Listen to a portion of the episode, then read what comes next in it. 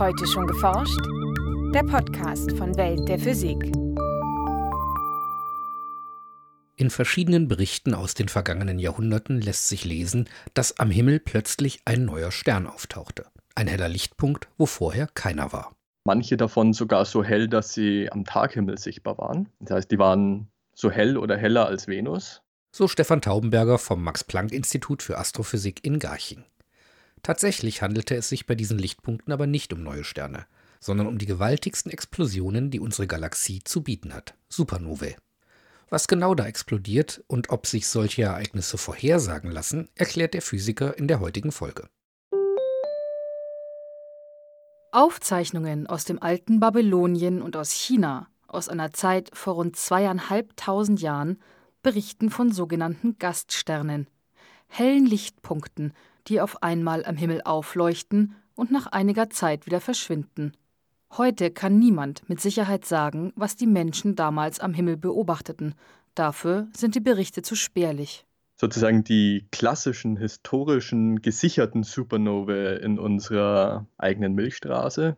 Da gibt es eigentlich nur fünf, die also so historisch gesicherte Beobachtungen aufweisen aus verschiedensten Teilen der Welt von äh, unterschiedlichen Leuten und auch die über, auch über längere Zeiträume, also Monate hinweg beobachtet wurden. Und die erste davon war im Jahr 1006, die nächste dann relativ bald danach, im Jahr 1054.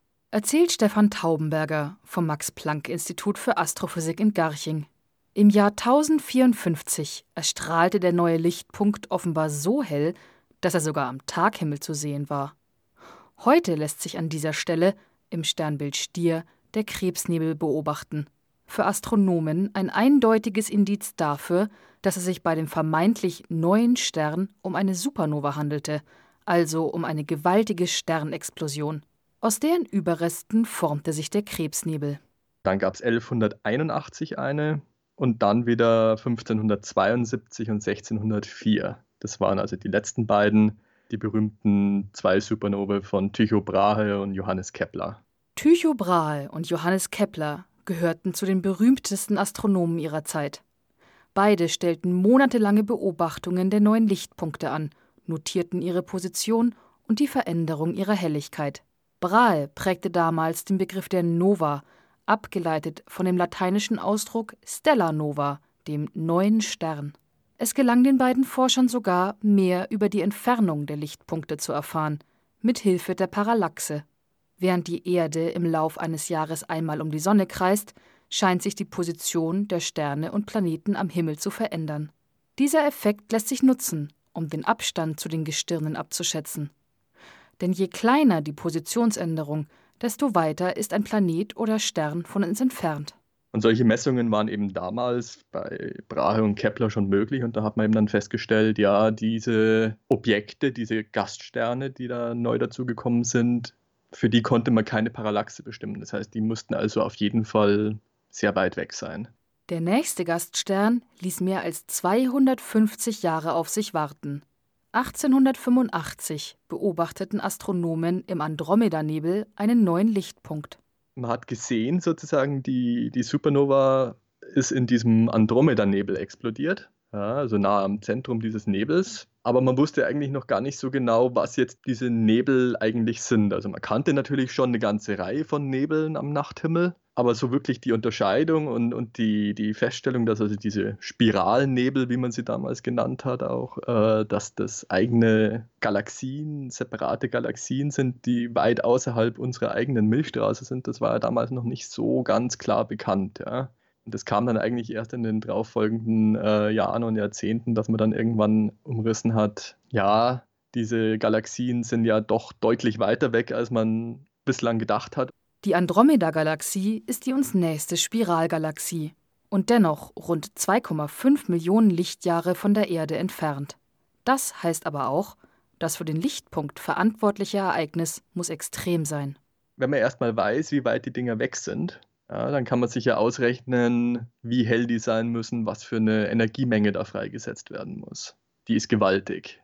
Also so eine Supernova, die setzt eine Energiemenge frei, die dem entspricht, was unsere Sonne im Lauf ihres gesamten Lebens über 10 Milliarden Jahre abstrahlt. Oder anders ausgedrückt, Eine Supernova leuchtet so hell wie eine ganze Galaxie.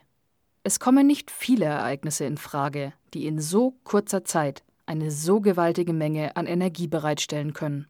Und da gibt es eigentlich zwei mögliche Quellen. Das eine ist, dass es sich dabei um gravitative Bindungsenergie handelt, die freigesetzt wird, indem ich aus einem ausgedehnten Objekt ein deutlich stärker, fester gebundenes, kompakteres Objekt mache und die dabei frei werdende Bindungsenergie dann sozusagen in diese Explosion stecke. Für diese Variante eignen sich besonders massereiche Sterne mit mehr als etwa acht Sonnenmassen. Wenn die Fusionsvorgänge im Inneren am Ende der Entwicklung zum Erliegen kommen, hat der Stern seiner eigenen Schwerkraft nichts mehr entgegenzusetzen, er stürzt in sich zusammen und explodiert als Supernova. Im Zentrum bleibt ein Neutronenstern oder ein schwarzes Loch zurück, umgeben von einem expandierenden Nebel aus Materie. Die Supernova von 1054 ist ein Beispiel für eine solche Kernkollaps-Supernova. Trotz der enormen Helligkeit einer solchen Sternexplosion macht das sichtbare Licht nur einen winzigen Anteil der insgesamt freigesetzten Energie aus. 99 Prozent stecken in nahezu masselosen Elementarteilchen, in sogenannten Neutrinos, die mit annähernd Lichtgeschwindigkeit ins All entweichen. Der andere grundsätzliche Mechanismus ist durch Energiefreisetzung durch Kernfusion, also durch thermonukleares Brennen. Ähnlich wie es die Sonne in ihrem Zentrum sozusagen so langsam vor sich hin köchelnd das ganze Leben lang macht, aber da halt dann als eine explosive, extrem schnell ablaufende Reaktion.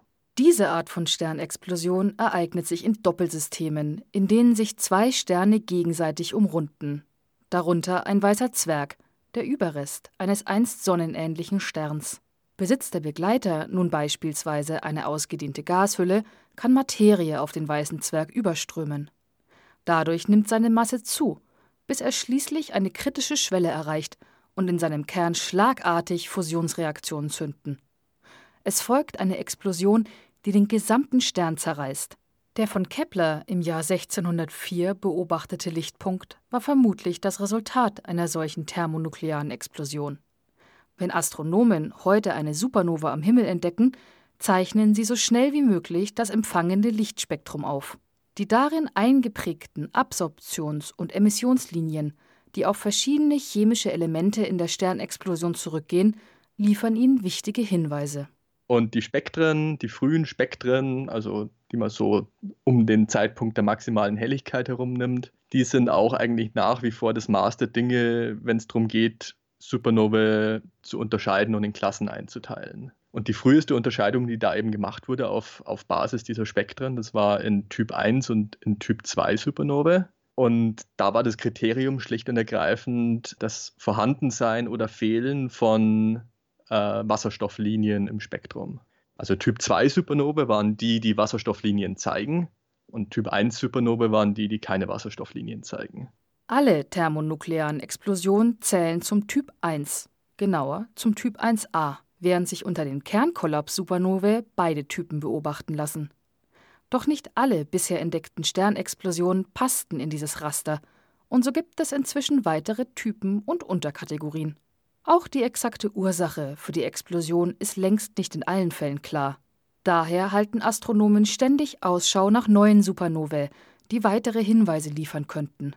In diesem Zusammenhang sorgte vor einigen Monaten ein Stern im Sternbild Orion für Aufmerksamkeit. Betelgeuse. Betelgeuse ist ein massereicher Stern. Massereiche Sterne haben sowieso eine relativ kurze Lebenserwartung. Das heißt dann sowas wie vielleicht 10 Millionen Jahre, ja. Und er ist ganz bestimmt schon in der absolut letzten Phase seines Lebens. Aber bald heißt halt dann in dem Zusammenhang, ja, eine Explosion wird wahrscheinlich in den nächsten 100.000 oder paar hunderttausend Jahren stattfinden. Also kann theoretisch jederzeit sein, aber die Wahrscheinlichkeit, dass äh, wir das noch äh, erleben, ist dann doch eher gering.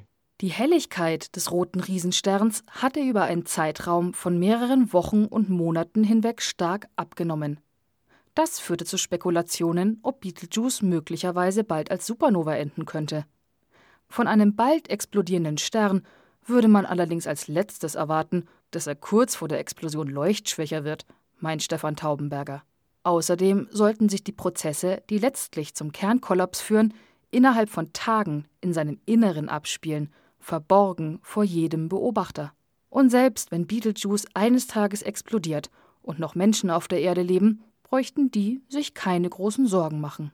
Also gefährlich werden würde uns wahrscheinlich nicht. Ähm, aber es wäre auf jeden Fall schon eine spektakuläre Geschichte, also das ist klar. Denn die Supernova wäre auch am Taghimmel zu sehen und anschließend würde dem Sternbild Orion seine linke Schulter fehlen. Neben Betelgeuse kennen Astronomen in unserer Galaxie noch weitere rote Riesensterne, die ebenfalls früher oder später als Kernkollaps-Supernova explodieren werden. Wann genau es soweit ist, lässt sich aber auch hier nicht vorhersagen. Dafür weiß man zu wenig über die Vorgänge im Inneren wenn ich genug über den Stern wüsste, könnte ich es vielleicht sagen, aber ich müsste halt vor allem auch was über seinen inneren Zustand wissen. Also sozusagen nur die Oberfläche zu sehen, würde mir jetzt bei einem roten Riesen nicht helfen.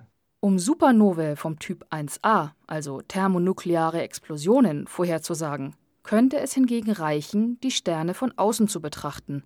Dafür gibt es aber ein anderes Problem bei einem weißen Zwerg, also wenn ich jetzt so ein äh, System von einem weißen Zwerg und seinem Begleitstern genau beobachten könnte und sagen könnte, okay, das sind jetzt die momentanen Massen und es findet gerade Massenübertrag mit der und der Rate statt, dann könnte ich zum Beispiel schon auch eine Vorhersage machen, wann dann eine Explosion zu erwarten wäre.